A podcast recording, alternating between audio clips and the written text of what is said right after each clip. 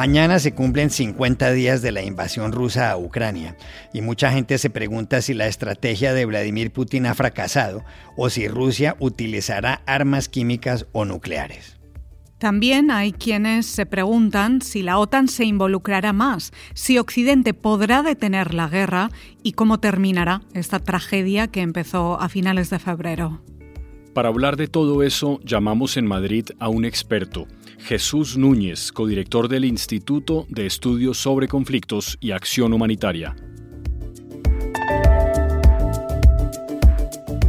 Hola, bienvenidos al Washington Post. Soy Juan Carlos Iragorri, desde Madrid. Soy Dori Toribio, desde Washington, D.C.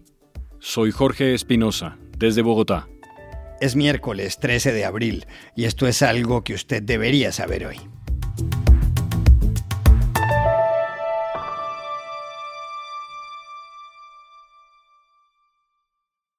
A punto de llegar al día número 50 de la invasión rusa a Ucrania, la pregunta es si Moscú ha cambiado de estrategia y se está centrando ahora en el este del país, en la región del Donbass.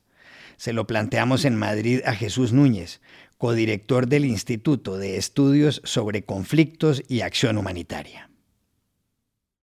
Efectivamente, todo parece indicar que así es. Después de que, digamos, el plan A, eh, tomar Kiev, eh, derribar a Zelensky, colocar a un títere en su lugar que pudiera reformar la constitución a gusto de Moscú, después de que eso fracasado, comenzó, por decirlo así, una segunda etapa, un plan B, que consistía básicamente en intentar complicar mucho la defensa a Ucrania e insistir con el esfuerzo principal del ataque en la zona del Donbass, buscando un objetivo que parecía claro también, para conseguir controlar un corredor terrestre que pudiera unir a la península de Crimea con la propia Federación Rusa. Eso tampoco lo han conseguido después de ya más de un mes de combates diarios y de ataques indiscriminados contra la población civil. Y lo que entramos ahora es en una nueva fase en la cual, por un lado, las tropas rusas han abandonado fundamentalmente eh, las posiciones que tenían alrededor de la capital, alrededor de Kiev, y se están en una parte moviendo hacia el este, en otra parte intentando refrescar y relevar esas unidades para volver a concentrar ya el ataque principal, la previsible ofensiva,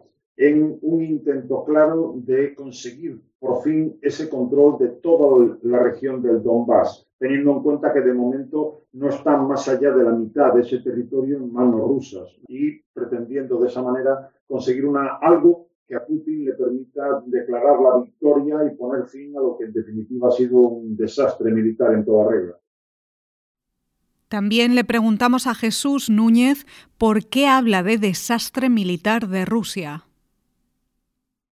Desde luego, lo que quizá nos costó en un principio, y al menos lo, lo, digo también desde el punto de vista personal, es desde una imagen que teníamos de un Putin que a pesar de, evidentemente, todas sus sombras como asesino, como dictador, como violador de derecho internacional, entendíamos que era un maestro en el juego estratégico, lo que estamos viendo es que ha ido acumulando un error detrás de otro, y también lo que pensábamos que era una todopoderosa maquinaria militar rusa, en el campo de batalla ha demostrado una incapacidad para conseguir prácticamente todos sus objetivos. Por lo tanto, lo que estamos es en una dinámica de errores acumulados por parte de Vladimir Putin y de fracaso, como digo, en el campo de batalla por parte de los eh, 190.000 efectivos que prácticamente ha desplegado en el país. Es obvio que a Rusia le quedan todavía bazas que puede emplear, mientras que Ucrania se encuentra prácticamente al límite de sus fuerzas. Pero lo que podemos ver también es que ni siquiera con esa superioridad manifiesta de efectivos y de material por parte de Rusia tienen en ningún caso asegurada eh, la posibilidad de inclinar la balanza definitivamente a su favor. Otra cuestión que le pusimos sobre la mesa a Jesús Núñez es si Putin usará en Ucrania armas químicas o nucleares. Lo plantearía de este modo. Putin no va a salir de Ucrania con las manos vacías y por lo tanto va a conseguir algo que pueda presentar como una victoria por un camino o por otro. Eh, todavía le quedan bazas que puede manejar, puede seguir desplegando más tropas, pero también hay que tener en cuenta que mm, simultáneamente está sufriendo un castigo limitado si se quiere, pero un castigo significativo a través de las sanciones que internacionalmente están aplicando algunos países. Luego, desde ese punto de vista, podemos pensar que Putin Si quiere sacar algo de Ucrania y el castigo resulta ya insoportable, puede incluso acelerar, puede escalar en ese intento eh, por vía militar, llegando al uso de armas químicas y armas nucleares. Es algo que evidentemente no resulta desde mi punto de vista probable, pero desde luego no es descartable. Desgraciadamente tenemos antecedentes todavía recientes como el uso de armas químicas en Siria por parte del régimen genocidio de Bashar al-Assad, que no tuvo ningún tipo de consecuencias a pesar de las amenazas que Washington, con Obama en la presidencia, planteó en su momento. Putin puede creer que tampoco hay voluntad política por parte de Occidental y concretamente de Estados Unidos para responder a un posible uso de esas armas químicas. ¿Intervendrá militarmente la OTAN en esta guerra? Le preguntamos igualmente a Jesús Núñez.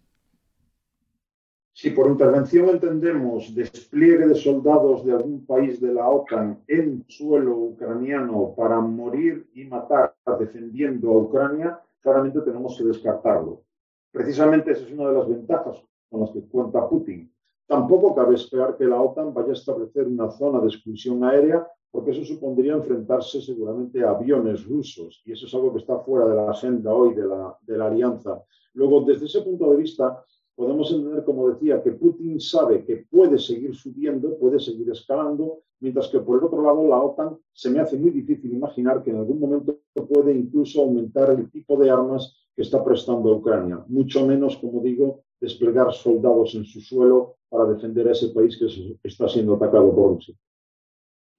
Otro asunto sobre el que le pedimos una opinión a Jesús Núñez del Instituto de Estudios sobre Conflictos y Acción Humanitaria es si los países de Occidente pueden hacer algo para parar la guerra. Creo que estamos en, un escenario en el cual Occidente ha marcado claramente los límites de hasta dónde está dispuesto a llegar. Un Occidente, hablo en términos generales, pero obviamente con Estados Unidos en primera línea, que si miramos hacia atrás podemos entender que ha jugado un tanto irresponsablemente con las expectativas de los ucranianos, haciéndoles pensar que estábamos con los brazos abiertos deseando que Ucrania formara parte de la OTAN y formara parte de la Unión Europea, cuando claramente no ha sido así. Y cuando Putin dijo hasta aquí y tomó Crimea, quedó claro que no había voluntad política para ir más allá y que cuando lo pasamos a la actualidad, lo que estamos viendo es que el suministro de armas que se está haciendo a Ucrania busca fundamentalmente responder a una petición ucraniana, pero ya digo, con limitaciones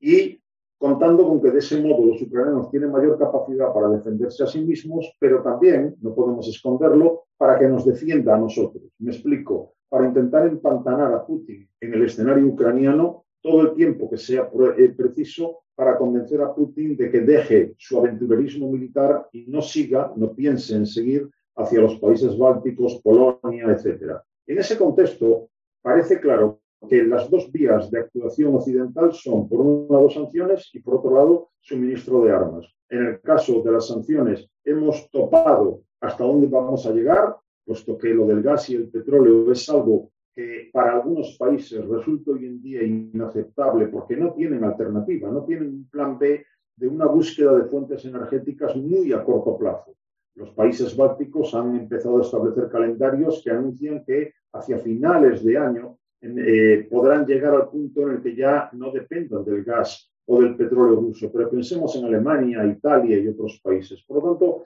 creo que es muy poquito ya el margen que queda para poder aplicar sanciones. Finalmente, le preguntamos a Jesús Núñez cómo cree que va a terminar la guerra en Ucrania. Lo más previsible mirando hacia adelante es, de momento, que vayamos a una guerra de desgaste en la que ninguno de los dos bandos contendientes tenga la capacidad para imponer definitivamente su dictado y camino de una fragmentación del país. Es decir, un punto en el cual el Donbass acabe quedando en manos de Rusia, si no todo, buena parte de él, y que en ese punto se llegue a algún acuerdo, de tal manera que lo que preveo mirando al futuro es una Ucrania fragmentada, con la parte oriental en manos de Moscú, entendiendo que el Donbass es una zona donde está, o donde estaba al menos, buena parte de la base industrial del país, donde está el carbón y donde están, por lo tanto, los principales activos del país, incluyendo la salida al mar de Azov y al mar eh, Negro, mientras que la otra parte, la occidental, quedaría en manos de Zelensky o alguien que lo sustituya en el futuro, pero evidentemente en una situación eh, eh, muy difícil en la que solamente dependiendo del grado de apoyo que pueda recibir de una Unión Europea que dice que contempla la posibilidad de que entre eh, a formar parte del, del, conjunto de la Unión Europea, estuviera dispuesto a ayudar la reconstrucción y la recuperación de un país que ha sufrido, que está sufriendo un ataque de estas dimensiones.